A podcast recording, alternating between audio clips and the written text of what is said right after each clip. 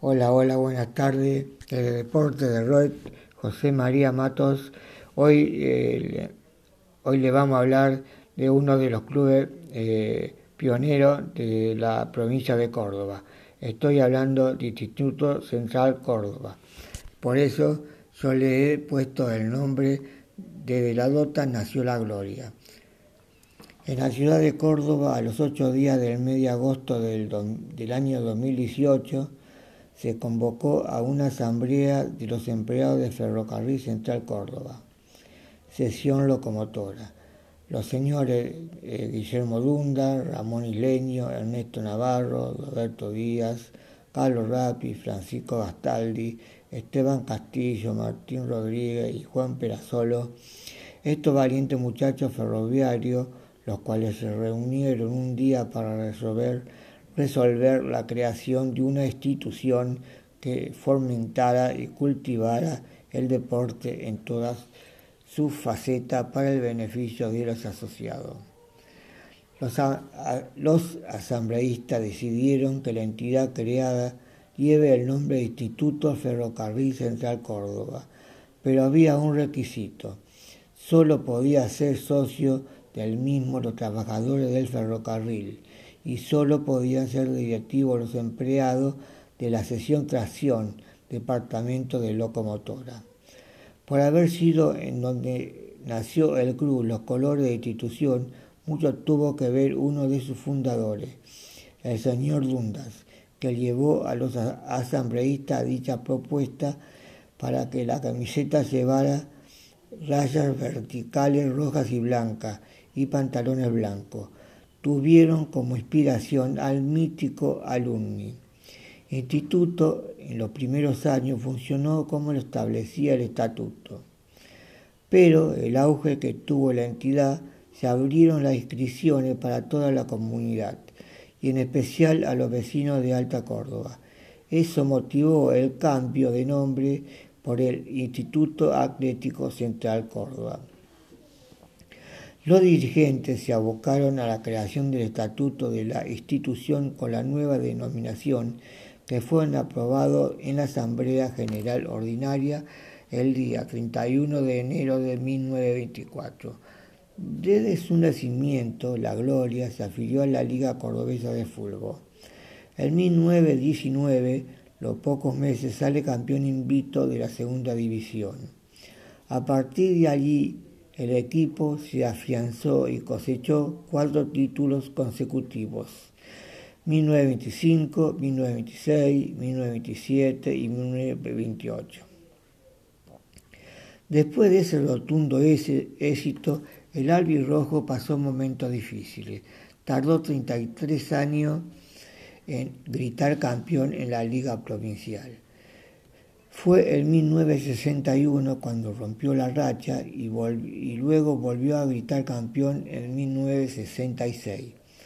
Pero sin duda un equipo que aún perdura en la memoria es el de 1972, que también fue campeón cordobés, al imponerse por 5 a 2 a Belgrano en una recordada final.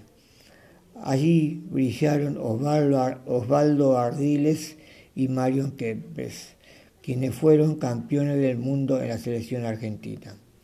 Al, año siguiente, el instituto incorporó, se incorporó a los torneos de AFA. Tuvo una de las mejores actuaciones en 1979, cuando ganó su zona imponiéndose a los clubes grandes de nuestro fútbol como Boca, San Lorenzo y Estudiantes.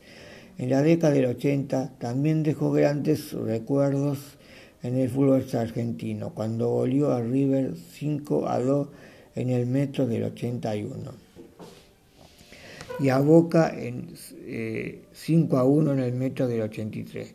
Luego tuvo dos grandes y memorables triunfos ante Talleres, ambos por 4 a 0 en el, en el Nacional 85 y en el Campeonato 87-88.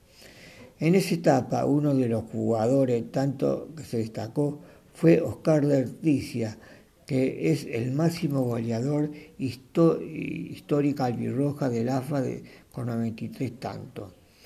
Después de algunos años en primera división, Instituto en 1990 tuvo una mala campaña y descendió al Nacional B.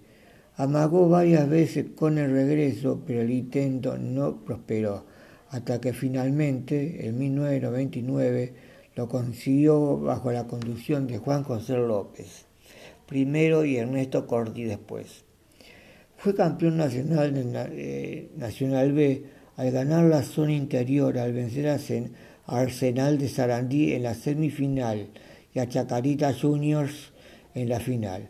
La Gloria no logró sostenerse en primera y descendió nuevamente al año siguiente, al perder la promoción con Almagro. En la temporada 2003-2004 del Nacional B, Instituto volvió a la carga y ganó la apertura 2003, eh, dejando muy atrás su escolta Belgrano. Tuvo que definir con el, con el campeón de clausura, que fue Almagro, Almagro y la Gloria tuvo un desquite al vencerlo por 2 a 1. En ese equipo contaba con Mauricio Caranta, el chulo, el chulo Rigio, Raimonda y mucho más. El elenco de Alta Córdoba se mantuvo por dos temporadas más en, la máxima categoría del fútbol argentino. En la primera logró la permanencia a ganarle la promoción a Huracán, pero la pésima campaña en el año en el siguiente año lo condenó al descenso y desde ese momento Instituto no pudo volver más a Primera División. Aún así, el club eh, sacó algunos jugadores importantes a nivel nacional durante los últimos años del ascenso. Por ejemplo, Silvio Romero, Guanchope Ávila, Paulo Dybala, que hoy brilla en Europa en la Juventus de Italia. En la temporada 2011-2012, con Darío Franco como entrenador y como figura a la joven promesa de Paulo Dybala, estuvo a un paso del ascenso, cuando el Nacional B, que siempre se recordará como la más competitiva y donde participaron River, Quilmes, Central Córdoba, Gimnasia, Huracán, el arbirrojo fue puntero varias fechas pero se le escapó el sueño en la última jornada. Luego en la promoción le tocó jugar con San Lorenzo, en donde el equipo de Boedo acabó con las ganas del conjunto de Córdoba de subir a primera. Nota escrita por José María Matos, Twitter Josema 2015, Integran José Matos 50.